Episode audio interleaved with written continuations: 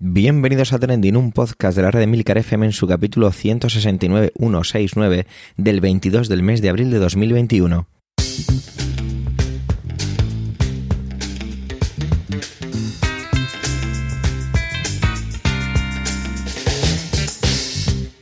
Trending es un podcast solo que pasa, solo que ocurre, son noticias que vuelan las redes sociales. Todo ello con opinión y siempre con ánimo de compartir. Por ello somos varias voces, aunque yo, Javier Soler, a de presentador. Trending es tu podcast de noticias semanal. Adelante. Bueno, esta semana ha sido una semana muy dura. La semana pasada también lo fue. Y además ha coincidido siempre que ocurrían cosas muy desagradables los miércoles. Por eso la semana no pude estar, sin embargo esta dije que no, que quería estar aquí sacando el podcast adelante. Algunos de las personas que están escuchando este podcast ahora mismo quizá también sean oyentes de Proyecto Macintosh y han pensado, uy, si le estábamos escuchando muy feliz y muy contento, muy eh, excitado en el otro podcast. Bueno, son cosas que pasan y estos últimos miércoles, que ya digo que es cuando grabamos este podcast de Trending, eh, han sido un poquito malos y feos.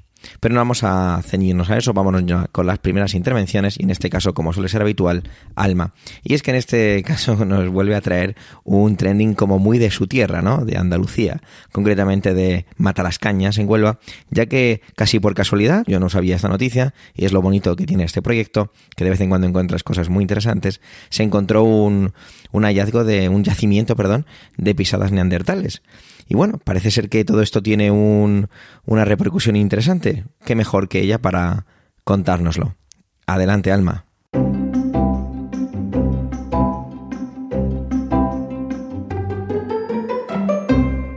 Buenos días, buenas tardes, buenas noches.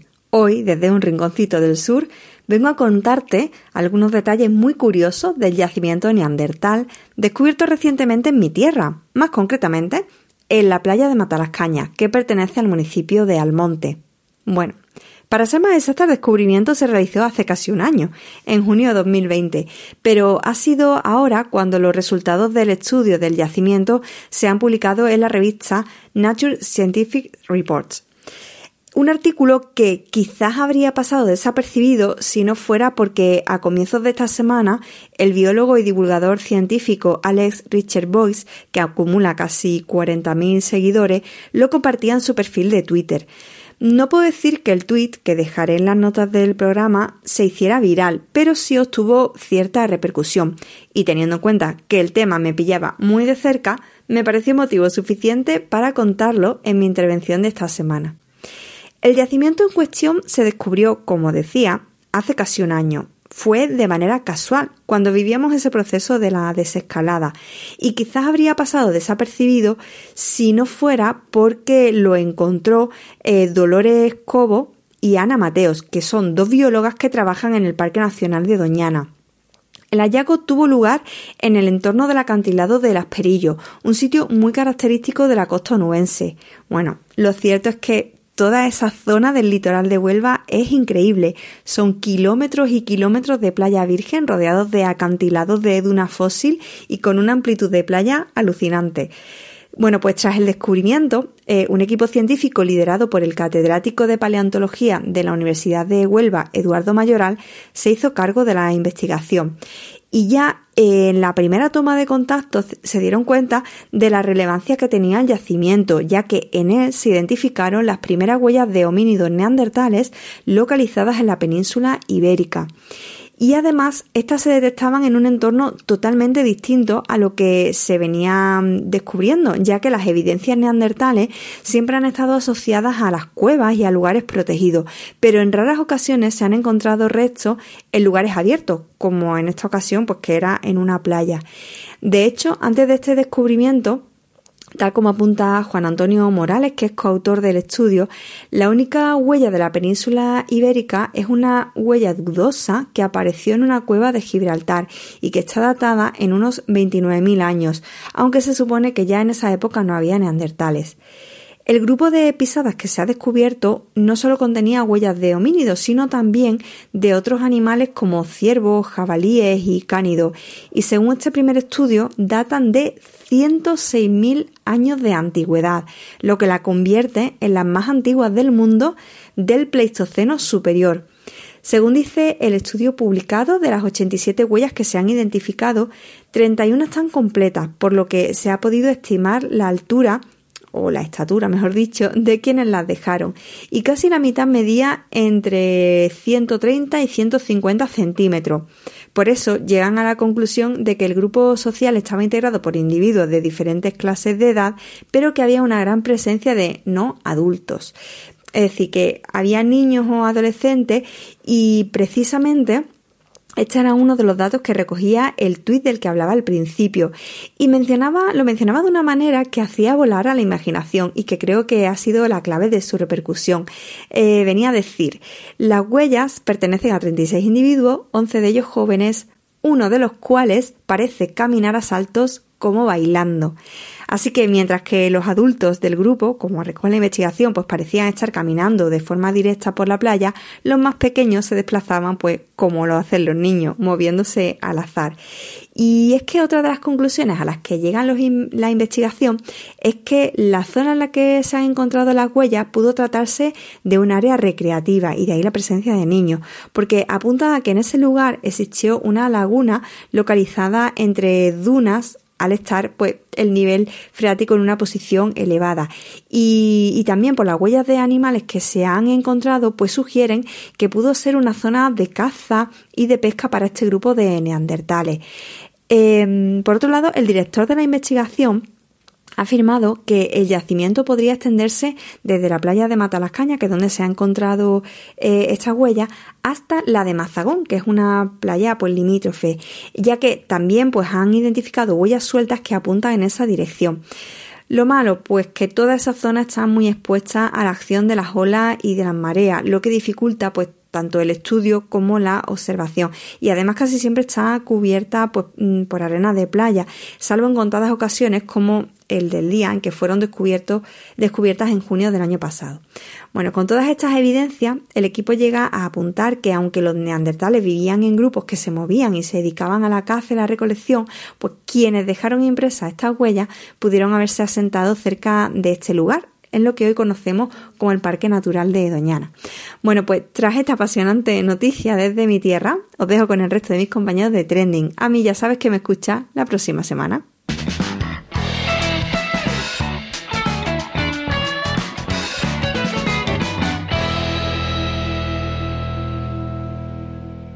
Como seguramente sabréis, Felipe de Edimburgo pues falleció hace la semana pasada. Y Manuel se va a centrar en, ello y sobre todo en cómo eh, se cierran filas de la sociedad y los políticos del Reino Unido en torno a la monarquía y cómo está cambiando en aquellas tierras del Reino Unido todo lo que tiene que ver con su paradigma de sistema monárquico. Me parece muy interesante su intervención, disfrutarla. Adelante Manuel.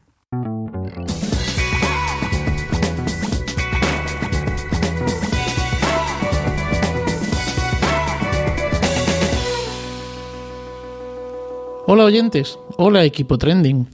Pues la verdad es que mm, eh, la semana pasada no pude intervenir eh, porque se me quedó ahí a medias el hablar de mm, el duque de Edimburgo. Bueno, surgieron una serie de pequeños eh, problemas técnicos que hicieron imposible que pudiese acudir a la cita de trending con vosotros, con vosotras.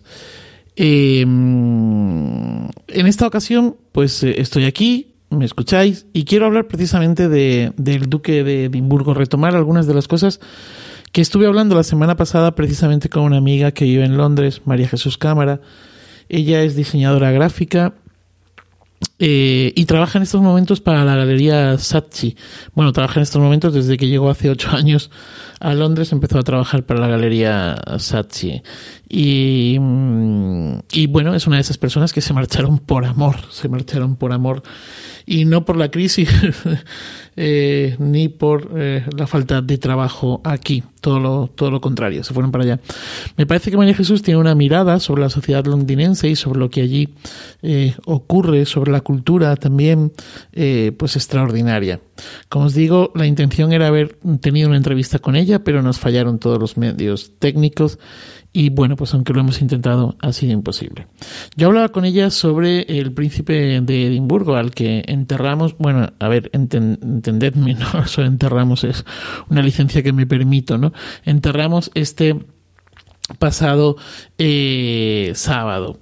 Y, bueno, hablaba sobre la importancia de este Felipe de Edimburgo para la sociedad inglesa, para la política inglesa y para, y para el país, ¿no?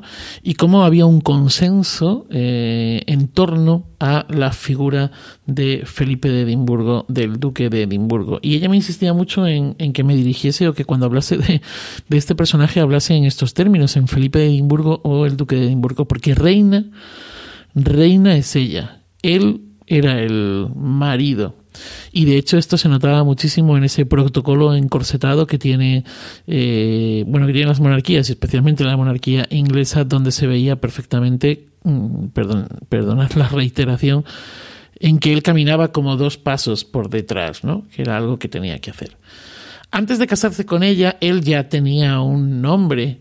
Ha sido un tipo que se ha adelantado a su tiempo. Bueno, en primer lugar, eh, es un tipo que es una persona que intervino en la Segunda Guerra Mundial y que jugó también pues ciertos papeles más o menos decisivos precisamente en esta Segunda Guerra Mundial. Estaba en la en la Armada y bueno pues eh, precisamente eh, en, bueno pues jugó este papel en todo lo que tiene que ver en la lucha por ejemplo con la Luftwaffe alemana y bueno pues desarrollando estando ahí al pie del cañón, nunca mejor dicho, y con eh, tácticas eh, y operaciones para evitar pues esa famosa batalla de Inglaterra que, que no se pudo evitar porque mm, ocurrió, porque Hitler asedió durante meses Inglaterra, pero que al final consiguió el objetivo de que eh, Hitler desistiese, ¿no? Como decía, es un personaje muy interesante. Ya en los años 50 él tenía cierta preocupación por el medio ambiente y de hecho pues puso en práctica en las eh, en sus posesiones puso en práctica algunos eh, proyectos de agricultura sostenible o de eh, bueno pues de reciclaje incluso cosas en ese en esa línea eh, ha generado, ha creado becas de estudiantes, fundaciones, colegios. Por cierto, me parece que el colegio al que irá la infanta Leonor, em, pues será precisamente eh, uno de esos coles, uno de esos colegios eh, fundados por el duque de Edimburgo. Y luego, fijaos qué importante eh, en ese sentido, en lo que estoy diciendo de que se adelanta su tiempo, que la, la, boda, la boda real fue una primera, una de las primeras bodas, si no la primera, fue una de las primeras bodas retransmitida. Consiguió convencer a, la monarquía, consiguió convencer a, pues eso, ¿no? A la, a la propia eh, futura reina para retransmitir esa boda real. Él tenía muy claro que la monarquía era eh, marca, era marca del país y que se vendía y que se podía vender esa, esa marca y se podía vender esa, esa monarquía, ¿no? Y bueno, pues el colmo de los colmos, bueno, el colmo, no sé si eh, este es el término correcto, ¿no? Es que diseñó su propio funeral. Además, él tenía una frase eh, con la reina que decía, cuando me muera, échame en la parte de atrás de un Land Rover. Y ya. Y bueno, pues así fue, así fue. Él iba en un coche fúnebre, el coche fúnebre era un Land Rover que él mismo había tuneado, o que habían tuneado, mejor dicho, habían tuneado otros según sus indicaciones para que se convirtiese precisamente en coche fúnebre.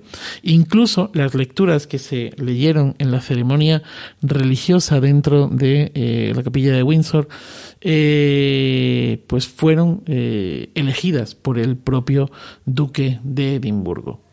Luego tenía un sentido del humor también muy, interesante, ¿no? Eh, he leído en algún sitio que eh, era un, un, amante del humor gráfico y que eh, coleccionaba, coleccionaba tiras gráficas, ¿no? Y que además, pues parece ser que las colocaba en los cuartos de baño. Que los cuartos de baño, no sé si de Buckingham, pero los cuartos de baño de muchas de sus posesiones, porque eso también tenía un patrimonio bastante grande, en muchas de sus posesiones, en los cuartos de baño, pues tienen esas tiras cómicas. Y que en algún mm, caso, cuando acudió a descorrer una de estas cortinas y mostrar una placa de estas que, que, hacen los políticos, que hacen los mandatarios, etcétera, dijo tienen ante ustedes al eh, mayor experto del mundo descubriendo placas, ¿no? Supongo que para un hombre de acción como era él, para una mente eh, tan activa como la que él tenía, estar en un segundo plano, aceptar estar en un segundo plano, pues fue eh, complicado. Sin embargo, pues parece ser que lo ha llevado, o al menos la imagen que eh, ha, trascendido es precisamente esa, ¿no? Como que lo llevó con, con, bastante humor en determinados momentos. Hay que recordar que él se marcha de niño de, de Grecia, se educa en Alemania, acaba interno en un colegio en, en Inglaterra de hecho, él hablaba de sí mismo en estos eh, primeros años eh, como un, se consideraba un refugiado eh, político, ¿de acuerdo? Él tuvo que salir, si no recuerdo mal, de Grecia huyendo, bueno, él, y la familia, el padre los saca de allí, huyendo de una de las, de la invasión otomana, creo recordar. renuncia, él tenía derechos sobre principados, ducados en Dinamarca, en Alemania, y renuncia pues a todos estos títulos y claro, cuando llega el momento de eh, conocer y casarse con em, Isabel, pues eh, renuncia a su propia religión ortodoxa y afecta, abraza el protestantismo. Recordemos además que la reina es la cabeza de la iglesia anglicana, así que no le quedaba eh, más remedio. Y me ha llamado muchísimo la atención cómo los políticos y, bueno, creo que casi toda la sociedad em, del Reino Unido eh, ha cerrado filas en torno a la monarquía. Hay un respeto absoluto a la monarquía. Y esto es una cosa de las que me contaba mi amiga María Jesús Cámara, ¿no? El respeto absoluto que hay por la monarquía. Decía ella que eso no exime para que se abra un debate sobre el papel de la corona en pleno siglo XXI, ¿no? Cuando, cuando pues todo está en el, en el Parlamento, ¿no? Es decir, el poder ejecutivo está en el Parlamento y por mucho que sea también la cabeza del Estado, finalmente donde se toman las decisiones es en el Parlamento y es en los equipos o en el equipo de, gobierno y en el presidente del, gobierno. ¿no? me decía también que, bueno, que es cierto, ¿no? que tampoco hay un partido republicano radical y en ese sentido comparado con España pues eh, hay bastante diferencia. Y que las mayores críticas que se han producido hacia la monarquía han venido siempre pues de la prensa rosa o de la prensa amarilla no eh, bueno pues con, ya con eh, Lady Di y, bueno pues incluso esta última entrevista de los, de los príncipes de Gales tan famosa. Em, la figura de la reina es una figura súper respetada y además es una figura unificadora, unificadora de Gales, Escocia eh, e Irlanda, ¿no? Bueno, en el norte, pues lógicamente son bastante más críticos, pero, pero sí que tiene ese cariz, tiene ese, ese, mm, ese tono, ¿no? Eh, y, y, que probablemente por esto, pues eh, también eh, es ese respeto absoluto que hay hacia la corona, hacia la monarquía, hacia Isabel.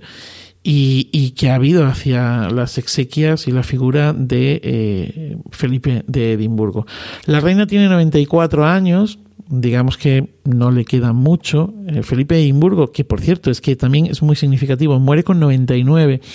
Son personas que han vivido eh, de una longevidad absoluta, ¿no? Son como estas personas, estos abuelos, estos yayos que, que van quedando pocos en, nuestro país y que han vivido absolutamente de todo, ¿no? Eh, bueno, digo que la reina tiene 94 años y hay que preguntarse qué pasará, ¿no? Cuando la reina muera. Quizás sea el fin de una era. Bueno, pues no no, lo sabemos. Lo que sí que es cierto es que ha habido una unidad, una unidad entre los políticos y, y en una sociedad absolutamente polarizada. De hecho, se han suspendido, se suspendió la campaña eh, política, la campaña a las elecciones, están en plenas elecciones locales y ha estado suspendida durante varios días, ¿no? Eh, como decía antes, es una sociedad polarizada, polarizada por el Brexit, polarizada por la pandemia, por el racismo y, eh, bueno, incluso por la propia figura de Boris Johnson, que por cierto, con esto de la desescalada y probablemente porque por aquello de tener una imagen ante la posibilidad de las exequias del funeral, eh, se ha cortado el pelo, se lo ha arreglado, que ya iba siendo hora. Bueno, bromas aparte, me pregunto eh, qué pasará aquí, ¿no? ¿Qué pasará aquí eh, cuando el rey emérito fallezca? ¿Cuál será la reacción que, que tendremos, ¿no? En nuestro país, donde, bueno, pues, pues creo que concebimos a la monarquía, pues de otra manera totalmente diferente, ¿no? Y nada más, pues hasta aquí mis, mis reflexiones. Reitero el agradecimiento a, mi amiga María Jesús Cámara, con la que he venido hablando estos días, pues precisamente de todo esto. Eh, feliz día y feliz vida.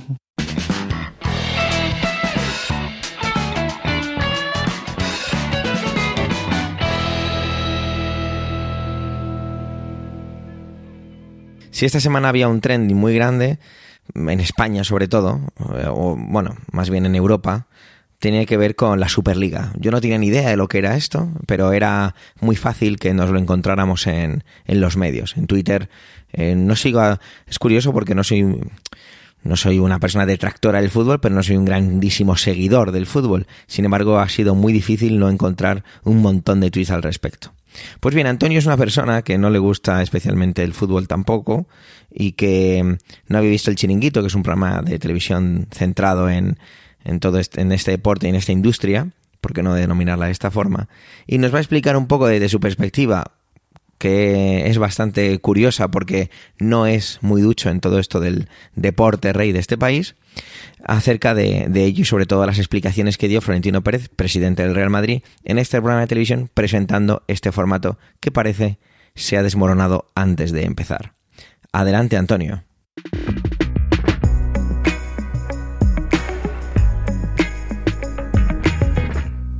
Saludos, soy Antonio Rentero y esta semana en Trending voy a hablaros de fútbol. Y esto es algo singular y extraordinario porque a mí realmente el fútbol no me interesa. A ver, soy de Murcia y prefiero que gane el Real Murcia. En una competición extranjera prefiero que gane un equipo español. Veo las finales de los mundiales o la participación de España en, competiciones de élite. Pero vamos, que yo realmente el mundo del fútbol y yo estamos completamente separados. Pero sí que me interesa el fútbol como fenómeno sociológico, político, económico, ¿vale? Empresarial. Y esta semana, desde luego, el tema relacionado con el fútbol es la Superliga. Una Superliga que mientras estoy grabando esto, eh, miércoles por la, por la tarde-noche, no sabemos todavía mañana qué será de ella, porque el lunes la presentó Florentino Pérez, el, presidente del Real Madrid, pero también presidente de la Superliga. A lo largo del martes y del miércoles ha habido equipos que se han ido desmarcando. Y esta liga, que algunos dicen que es la liga de los ricos y que deja a un lado a los pobres, o un club elitista, lo cierto es que parece que ha muerto antes de nacer. Mi primera reflexión sobre esto es que, bueno, no deja de ser un fenómeno empresarial, desde luego muy cercano a lo, a lo casi a lo político, pero en el sentido eh, en el que se plantea lo que podría ser para algunos una lucha o una contienda, mejor dicho, vamos a no ser tan extremos, una contienda entre libertad y monopolio. La libertad de unos clubes, ojo, de unas sociedades o de unas empresas, aunque en el caso de, de algunas no son estrictamente una sociedad anónima como una empresa mercantil normal y corriente, pero básicamente la voluntad de unas empresas por hacer negocio, que para eso para lo que están las empresas, para hacer negocio, y nunca nos olvidemos de ello. Eh, opuesto a un monopolio, el monopolio de la Liga de Fútbol Profesional, de la UEFA, que no quieren que su negocio tenga otras ramificaciones. Despojemos esto de la cuestión de los sentimientos, porque sí, el fútbol de base se supone que se vincula una actividad a un deporte que se siente, se vive en los colores, los padres hacen socios a sus hijos del club a la semana o al día de, haber nacido, ya están allí en las oficinas mm, cumplimentando la, la inscripción, y esto al final es algo que se hereda y que, y esto ya sería otra derivada, ha pasado, creo yo, en, los últimos tiempos a la política. Ya la, gente es de los partidos o de algunos partidos y algunas personas, afortunadamente no todas, como se es de un equipo de fútbol, a muerte y por pasión. Y a mí me parece que aquí de fondo lo que hay está completamente alejado de todo lo que tiene que ver con el sentimiento y con la pasión. Son negocios, it's business as usual. Es decir, que aquí lo que hay es el afán de ganar dinero, muy legítimo por parte de una empresa, y el, evidentemente el conflicto de quien tiene ahora mismo el monopolio de ese negocio que ve que se le escapan los más potentes. Pero dicho todo esto, que podría parecer como que estoy defendiendo la Superliga, que yo pues ni la defiendo ni la ataco, me parece un fenómeno interesante, si sale, y si no sale, pues un fenómeno interesante que no ha salido, adelante, pero mm, realmente, aunque pueda defender inicialmente el que las empresas tengan la capacidad de desarrollar los negocios que quieran tener y que tengan libertad para hacerlo, evidentemente no a cualquier coste, no a cualquier precio, pero aquí creo que se ha desestimado algo esencial y es que desde arriba, desde los clubes, desde la dirección, desde la presidencia, no se han dado cuenta que el negocio que tienen entre manos es un negocio que está vinculado al sentimiento y a la pasión. Y que incluso dentro de una lógica estrictamente empresarial, creo que han empezado la casa por el tejado. Esto se plantea en, término, en términos estrictamente empresariales y tú no puedes anunciar que tu empresa va a hacer algo si previamente la, la Junta General no te ha dado permiso para hacerlo. Así de claro.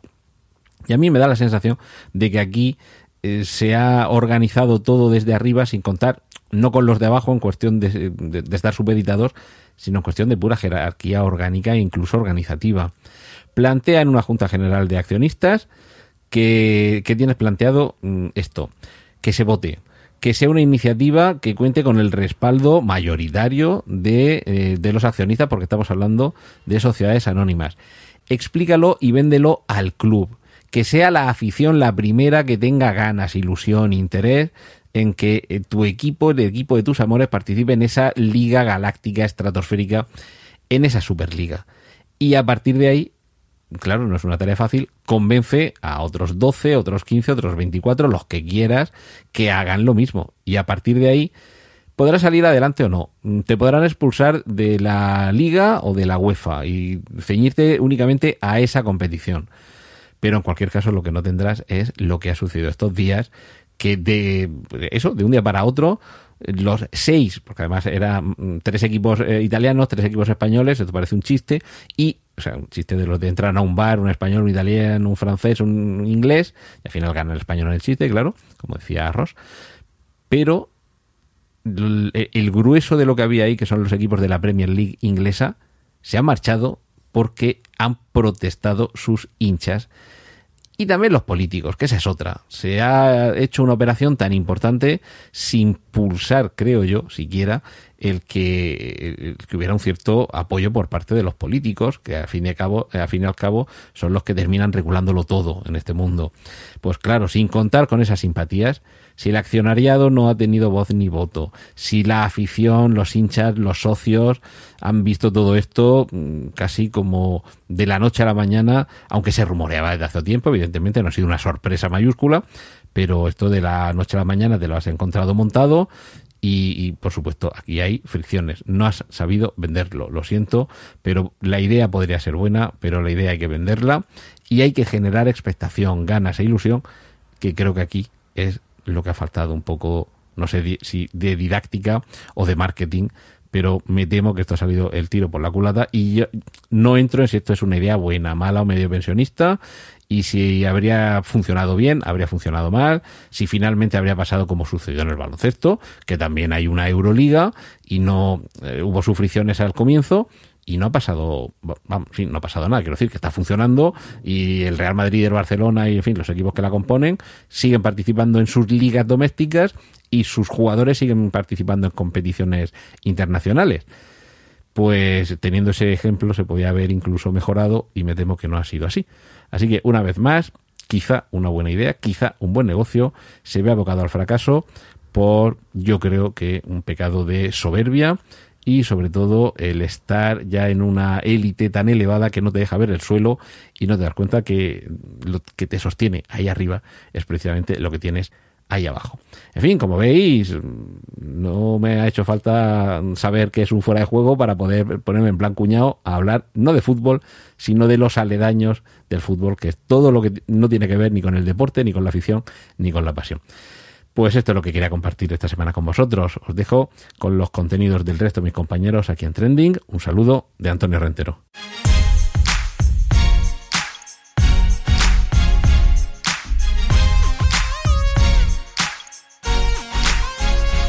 Sin duda un capítulo se cierra en todo lo que tiene que ver con la figura de el asesinado George Floyd. Y digo asesinado con toda la intención. Ese capítulo se cierra eh, esta semana, el día 20 de abril de 2021.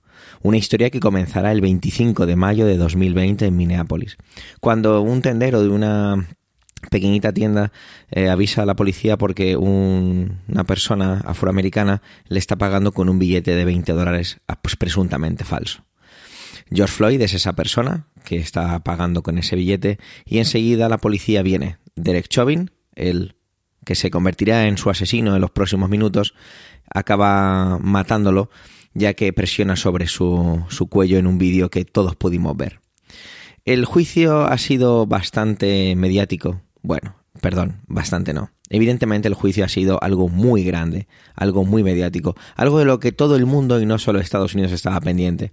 Aunque es evidente que donde ha habido todos los cambios, donde ha, donde ha producido una, una gran conmoción sísmica es en Estados Unidos. La historia de Estados Unidos, la historia actual de Estados Unidos está cambiando. Está cambiando y se está modificando, ya que podríamos tener antecedentes y podríamos haber llegado a pensar que la policía podía haberse incluso eh, salvado de esta situación. Pero vamos a ir a la parte de los cargos. Y es que ha sido acusado de los cargos de homicidio en segundo grado, que implica intención en el instante, pero no premeditación, y en tercer grado, que dentro del estado de Minnesota, que es donde se formula este juicio, ya que es donde ocurrió este hecho, es el que comete a alguien que, aunque no busca el objetivo de matar, causa la muerte actuando de forma peligrosa con una mentalidad depravada.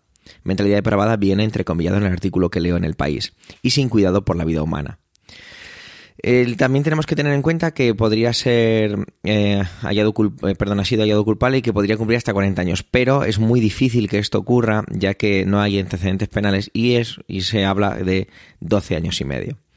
Llamaba la atención en los medios que eh, simplemente fueron necesarias 10 horas para que el jurado tomara una decisión totalmente unánime. La fuerza de las imágenes, evidentemente, todos habíamos visto ese vídeo, como decíamos antes, esos minutos de, total desesperación por parte de, de, George Floyd, ese grito que se ha convertido en todo un símbolo dentro de la figura de la lucha racial en Estados Unidos y fuera de Estados Unidos, hicieron que fuera, que fuera más o menos sencillo o solo esas 10 horas más que sencillo llegar a una deliberación. El jurado lo componían siete mujeres y cinco hombres, y bueno, llegaron a esa conclusión. Eh, hay que tener en cuenta que faltan otras dos personas más por ser juzgadas, compañeras de, de este Derek Chauvin. No sé si lo estoy pronunciando correctamente, pero bueno. Es evidente que, como decía, Estados Unidos está cambiando su, su vida, está cambiando su manera de entender ciertas cosas. lo que pasó con George Floyd fue un nuevo paradigma, ya que no se trataba de alguien famoso, no se trataba de alguien eh, moviendo, basas, como se llegó a comparar en cuanto a que la capacidad de movimiento que se generó, todo ese Black Lives Matter que vimos en muchísimos lugares, yo he comentado aquí en Trending, en cuanto a, por ejemplo, cómo repercutió en la en, la, mm, en el funcionamiento de la NBA en los partidos de baloncesto y cómo se comparaba inevitablemente con figuras como Matthew Luther King. Pero George eh, Floyd no era una persona mediática. George Floyd era una persona que tenía problemas, que había estado en la cárcel, que estaba intentando reconducir su vida y lo hacía a través de la religión, que es posible que ese billete de 20 dólares fuera falso. Pero sin embargo, sí, pero sin duda lo que retrata es que esa sociedad, ese sector de la sociedad afroamericana que es muy fácil que se sienta apartada y que se sienta totalmente empujada fuera de, del sistema. Esa es la retrospectiva que está intentando hacer Estados Unidos por cambiar todo esto. El artículo que he leído del país terminaba con una frase, perdón, terminaba no, pero yo voy a terminar con una de las frases que más me han llamado la atención de este artículo, que he leído varias veces porque creía que no la había leído bien y creo que está fenomenalmente bien escrita. Amanda Mars es la periodista y la frase con la que me despido esta semana es la siguiente porque su caso ilustra la situación de vulnerabilidad diaria que afrontan los detenidos negros frente a los sospechosos blancos. Gracias por vuestro tiempo, gracias por querer escucharnos en este capítulo centésimo sexagésimo noveno. Tenéis la web emilcar.fm barra trending y Twitter arroba trendingpod por si queréis dejarnos algún comentario o lo que os apetezca. Un saludo y hasta la semana que viene.